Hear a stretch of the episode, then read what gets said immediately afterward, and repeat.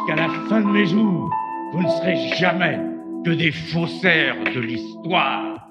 L'audience est reprise. Monsieur le Président, je vous rends compte que l'accusé refuse de comparaître. Je suis David Sabatier, avocat et associé du cabinet 1862 Avocats. Et avec mon associé maître Zoé Villain, nous sommes très fiers de débuter cette première saison du podcast La Barre. Ces discussions ont été enregistrées dans des cabinets d'avocats, entre confrères entre consoeurs, dans un climat de confiance, pour vous permettre de découvrir l'envers du décor de cette profession hors du commun. Aujourd'hui, je vous propose de rencontrer Laurent Delage. Laurent est très connu en Aquitaine, c'est une fine lame du barreau de Bordeaux en matière de fiscalité et de corporate. De prime abord, Laurent a l'air un peu réservé. Pourtant, dans cet épisode, il m'a confié avec beaucoup de sincérité les grandes difficultés qu'il a rencontrées avec certains de ses clients durant sa carrière, et en particulier des personnes physiques.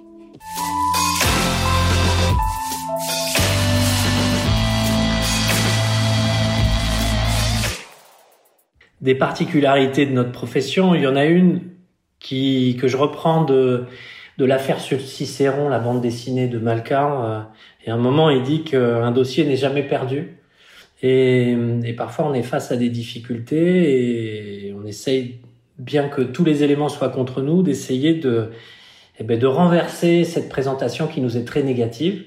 Et j'ai eu un dossier dans les années 90, en l'occurrence, je pense que c'était 1998, à l'époque du premier Pax. Et ce premier Pax était un Pax euh, communautaire, à savoir que quand on était paxé, tous les biens acquis postérieurement au Pax étaient dans la communauté. Ça avait une importance très importante en cas de décès dans les, les couples homosexuels euh, qui se retrouvaient en difficulté s'il y avait un décès euh, par le sida, puisque on était vraiment dans ces années-là.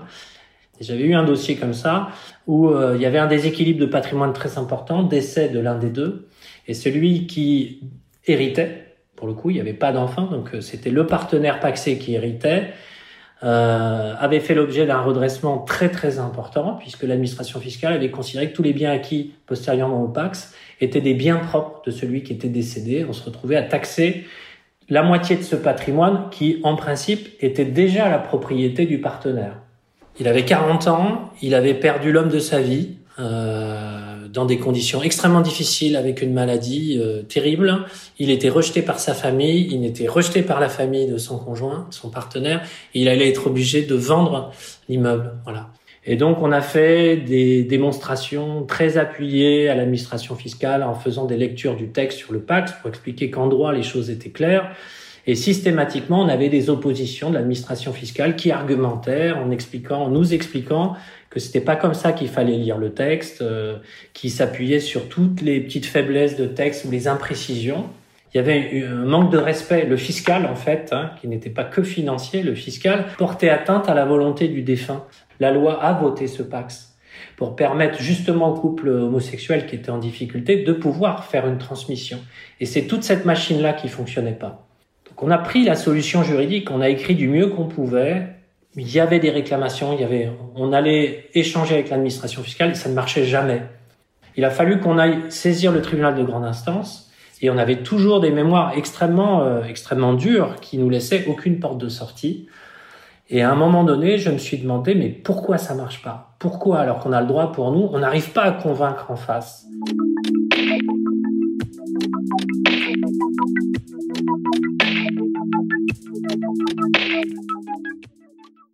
Et en fait, euh, avant, juste avant l'audience, je suis allé trouver euh, la représentante de l'administration fiscale qui écrivait contre nous, qui nous laissait aucune ouverture.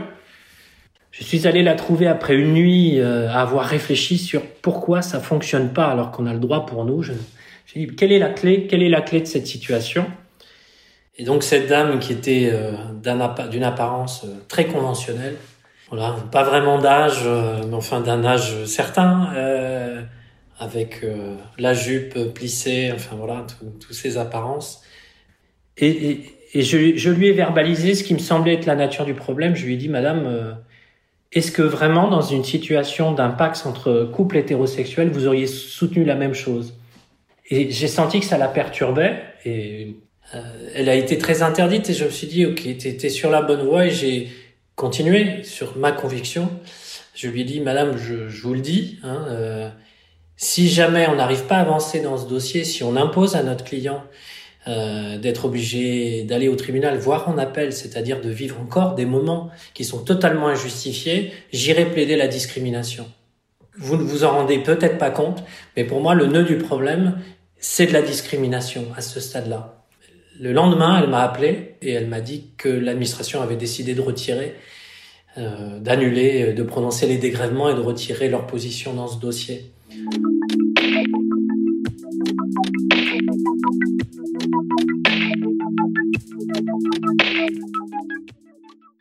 Il y a des personnes qui pensent que la fiscalité c'est une matière froide, euh, mais si on veut y mettre du sens, on y met du sens. Et en l'occurrence, il y avait des personnes vivantes.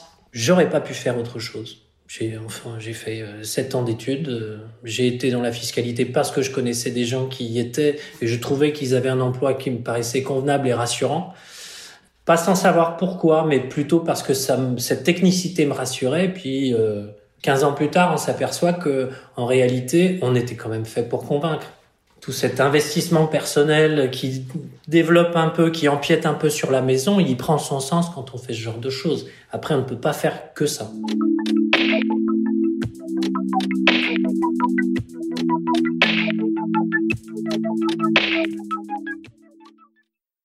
Le, premier dossier qui a été le, le, plus sensible et le plus dur à gérer personnellement, c'était un dossier où euh, j'avais accompagné euh, dans un premier contentieux des gens qui étaient un couple d'artisans, bouchers en l'occurrence, en zone rurale, euh, des gens qui maîtrisaient pas le sujet dont on parlait, c'était un problème fiscal qu'ils avaient eu, ils avaient eu un avantage qu'on leur reprenait.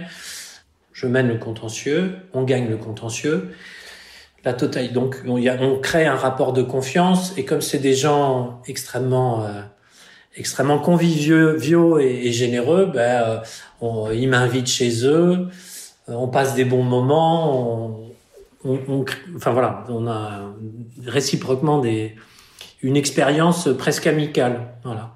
Et puis, euh, à la fin de leur vie professionnelle, ils reviennent me voir et ils me demandent d'intervenir euh, sur la cession de, de leur fonds de boucherie. C'était un peu compliqué parce qu'il y avait un contrat de franchise euh, avec un grand groupe de distribution, avec des droits de préemption, des dénonciations, des clauses de non-réaffiliation. Tout ça était très compliqué. On fait au mieux. Mais il se trouve qu'on était entre un grand groupe euh, de grande distribution affilié et puis un autre grand groupe de distribution. Voilà. Donc, en fait, ces braves artisans qui faisaient pas beaucoup de chiffre d'affaires se retrouvaient dans un conflit de grands groupes cotés en bourse. Et donc, ils ont euh, subi euh, un énorme contentieux d'arbitrage à Paris, avec un coût de procédure qui représente 150 000 euros, parce qu'il faut payer les experts du, de l'arbitrage. Et je les ai trouvés euh, complètement démunis. Et, alors même que j'avais fait tout ce que je pouvais pour que le dossier soit le plus propre possible, je les voyais complètement désemparés à se retrouver devant un tribunal arbitral à Paris, euh, eux qui étaient du Lot-et-Garonne, et, euh, et c'était très compliqué pour eux. Et on n'avait pas le bout de cette affaire-là. Je l'avais un peu anticipé cette affaire-là quand même, parce que dans l'acte de cession de fonds de commerce, j'avais demandé que l'acheteur de la grande distribution prenne en charge le coût d'une éventuelle procédure dans la limite de 50 000 euros. Mais on était en deçà du budget. Donc à titre personnel, j'avais une culpabilité rampante qui était là. Euh, je, me sentais acteur, même si je savais que j'avais fait du mieux possible. Je pensais qu'on avait le droit pour nous. Pour nous, j'étais en empathie avec ces gens et je savais qu'ils vivaient des moments épouvantables alors qu'ils partaient à la retraite et que c'était le fruit d'une vie et qui, qui, qui était perturbé en réalité. Il y a une espèce de ciel de traîne qui venait les perturber.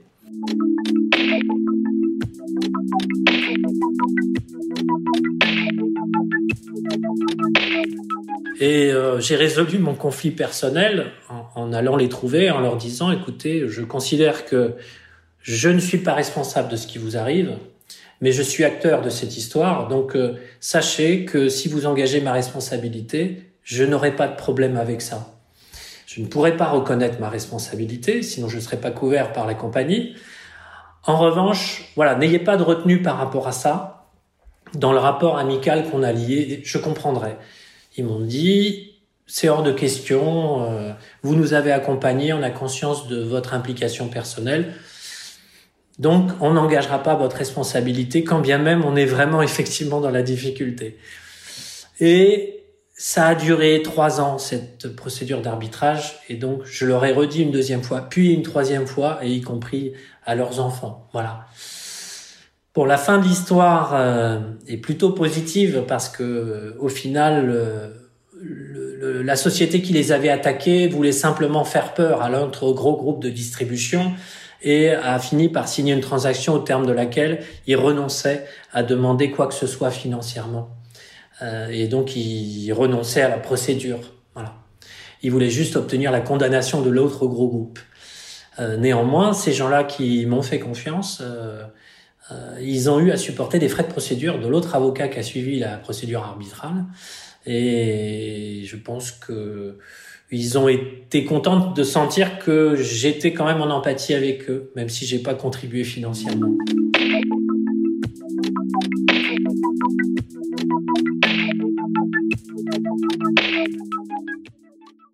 J'avais euh, travaillé pour euh, deux personnes qui étaient agents d'assurance. Euh, que de, ma mission, c'était de, de, les rapprocher. Il y en avait un qui était plus jeune, donc c'était une histoire de d'association avec l'idée d'une transmission à terme. Donc on était en train d'écrire une histoire dans le temps. Hein. J'avais quelqu'un de 40 ans, quelqu'un de 50 ans. Le but c'est de les associer, que ça permette euh, de booster celui qui est le plus jeune et de préparer la retraite plus tard de celui qui est le plus âgé. Donc euh, on écrit une belle histoire, on, on donne du sens à leur association et je suis missionné pour faire cette association, créer leur société euh, et les accompagner dans le futur. Donc j'ai une mission permanente dans le futur. Euh, ça se passe dans le Périgord, on a plaisir à, à, se voir ensemble, on mange bien ensemble, on passe des bons moments. Dans le cadre de cette mission d'association, on fait un, des échanges assez riches. Euh, on met en place un accord d'associés, euh, voilà, on écrit vraiment une histoire pour qu'ils soient à l'aise et qu'ils fassent des choses extrêmement positives pour eux euh, sur les dix années à venir, en tout cas. Euh, je ne m'occupe pas de leur déclaration fiscale personnelle et je suis les affaires de la société.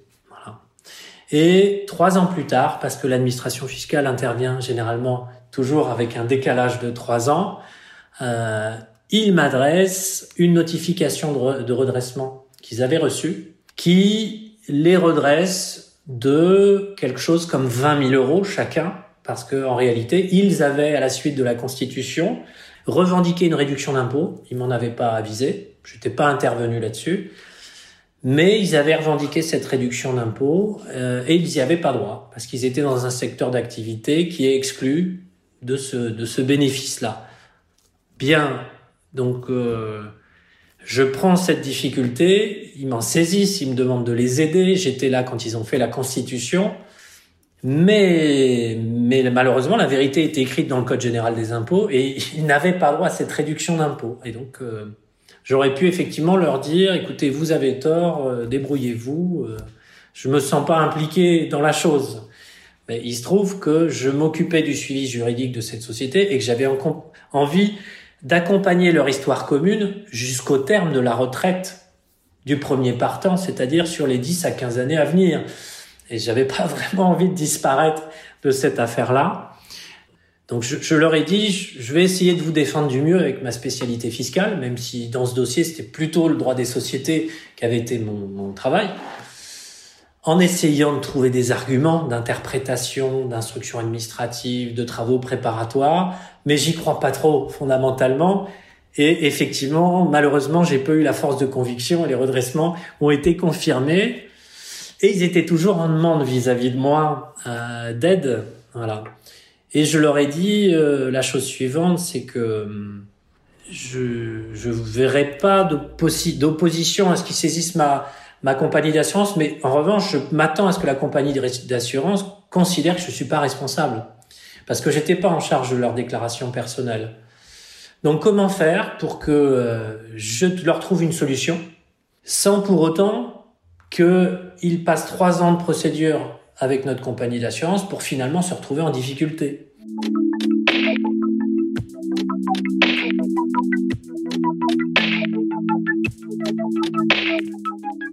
Donc je leur ai proposé la chose suivante, c'est euh, de travailler pour eux gratuitement pendant un certain temps pour euh, bah, diminuer euh, le préjudice fiscal qu'ils avaient subi, même si je, je m'en sentais acteur, même si je m'en sentais pas responsable. Donc essayer de trouver quelque chose comme ça et ils ont entendu ce message, ils m'ont senti impliqué.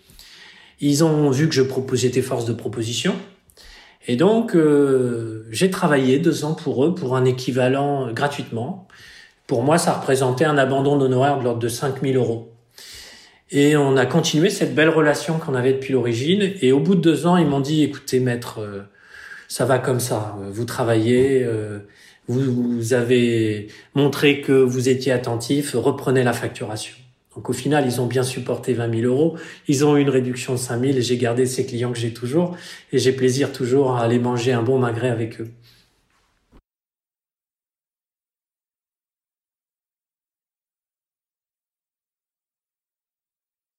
Et donc, dans un premier temps, j'étais très spécialisé sur de la TVA, sur la récupération de déchets non ferreux. Donc, c'était devenu un expert de la chose. Je faisais des conférences là-dessus et euh, ça correspondait pas vraiment à mon envie. Donc au-delà de la satisfaction d'être un vrai spécialiste, j'ai été voir les associés du cabinet pour demander à faire un peu autre chose. Et donc ils m'ont mis sur du recouvrement de créances tous azimuts et je suis allé au tribunal de commerce euh, de Paris en 91 12 13 euh, plaider euh, du côté du donc du créancier donc avec des confrères très expérimentés moi je l'étais pas qui étaient des, des qui soulevait toutes les exceptions possibles et imaginables, euh, et donc avec une mauvaise foi terrible. Donc la première expérience a été très saignante parce que j'étais dans dans cette salle d'audience du tribunal de commerce qui est immense, avec beaucoup de confrères qui respectent pas du tout euh, euh, la tranquillité, donc on plaide et puis il y a tout le monde qui est accoudé euh, à côté, il y a beaucoup de bruit et des confrères qui soulèvent deux à la barre, de, sans en avoir parlé avant, plein d'exceptions dont ils n'ont pas parlé et je devais soutenir ça et, le juge qui accorde plus de crédit à la parole d'un avocat confirmé que d'un jeune avocat, surtout s'il est cramponné sur ses conclusions. Donc ça avait été assez difficile. Et derrière, j'avais été trouvé euh, le confrère pour dire que je le trouvais d'une mauvaise foi absolue. Et il m'avait répondu, mon cher confrère, mon cher jeune confrère, euh, les mauvais payeurs sont toujours de mauvaise foi. Et ça, ça m'est resté. Ça m'a permis de prendre du recul et, et de voir qu'il n'y a pas que la préparation du dossier, il faut préparer l'oralité des débats et en fait ça c'est déterminant aussi. Et ça suppose d'avoir aussi de la décontraction euh, et des techniques d'improvisation. Ce qu'on a en musique aussi, et moi la pratique de la musique m'aide beaucoup pour ça, de savoir m'éloigner de la partition. et, de, de, depuis, quand j'ai une plaidoirie, je la répète pas, je me mets juste des lignes directrices et surtout je prépare pas du texte pour, pour avoir une liberté de parole. Ce serait très intéressant. Moi, je serais très content de savoir si les confrères ont tous le trac, euh, sauf quelques cas exceptionnels ou pas. Au début, euh, au début, j'avais beaucoup le trac, un trac euh, extrêmement prenant, et je me suis aperçu que la meilleure façon de pas avoir de trac, c'était de pas trop préparer. C'est-à-dire, dans un premier temps, de très bien préparer son dossier, surtout les pièces pour pouvoir s'appuyer dessus, et surtout d'écrire le moins possible de manière à ne pas avoir peur de rater une phrase. Avec une idée, je suis obligé de fabriquer ma phrase et j'ai ma pièce dessous. Et quand j'ai compris ça, après cinq ans de pratique, ça a été beaucoup mieux et maintenant j'ai l'impression de ne plus avoir de trac du tout.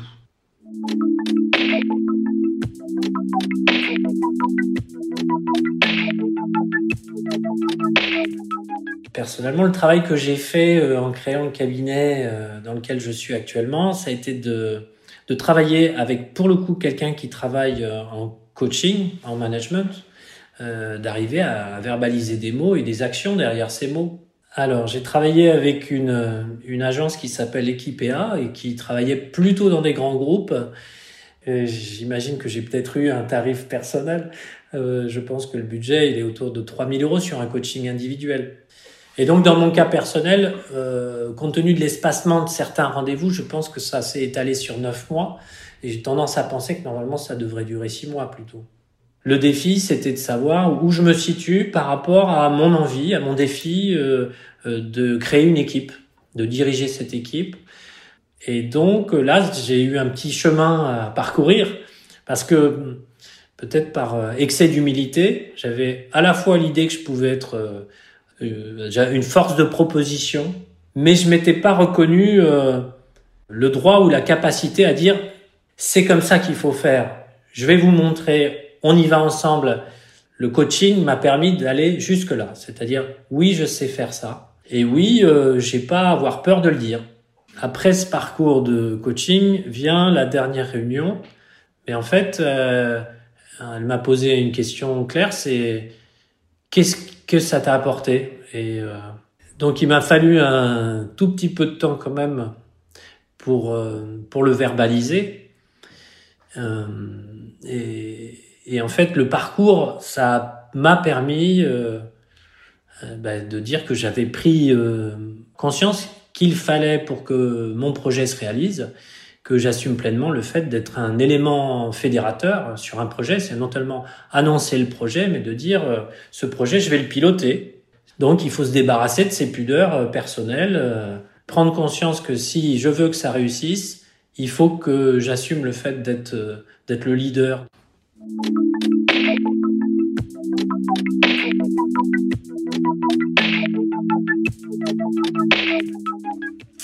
Et puis l'étape d'après, en fait, un mois après, je crois, elle m'a dit, euh, et pour mes données, il faudrait que tu me dises euh, maintenant, un mois après, qu'est-ce que ça t'a apporté? Et je me suis aperçu que j'avais dépassé cette première conclusion. J'assume d'être euh, leader à c'est bon, ça, ça fonctionne suffisamment bien pour qu'il y ait une course de relais. Et, et là, je passe le relais, et puis c'est plus moi le leader à ce moment-là. Et, ce, et le débrief de la personne qui va, qui va faire ce travail, ça va être à tout le monde. Moi, je vais être qu'un des éléments qui va dire, bah ouais, ça me plaît, euh, j'adhère à, j'adhère à cette partie du projet, mais je vais y adhérer comme les autres. Et, et le cabinet repart, et puis il peut y avoir un autre sujet après.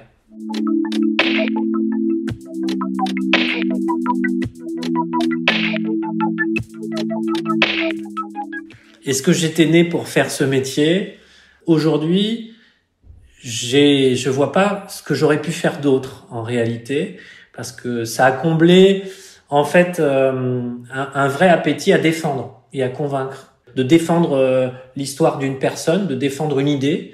Et nos métiers nous permettent d'être euh, à la fois dans le secteur lucratif et non lucratif, de porter des projets d'avenir, y compris des situations sociétales. On a des nouveaux défis dans le droit de la famille, sur les nouvelles formes de parentalité il y a, un devenir, euh, il y a, plein de choses, et euh, y compris au plan fiscal, on peut parler d'organisation de société, et y compris de parentalité, on peut porter plein de choses.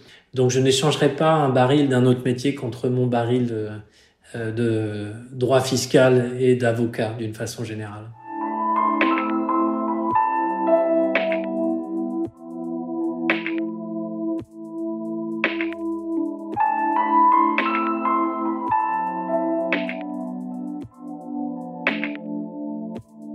Ce podcast est édité par 1862 Avocats. Retrouvez-nous sur notre site internet, labarrepodcast.com tout attaché. Et si cet épisode vous a plu, n'hésitez pas à laisser des commentaires sur les réseaux sociaux. Et puis vous pouvez toujours m'envoyer un mail à sabatier, s a b a t i e r 1862-du6 legal.com. À très vite.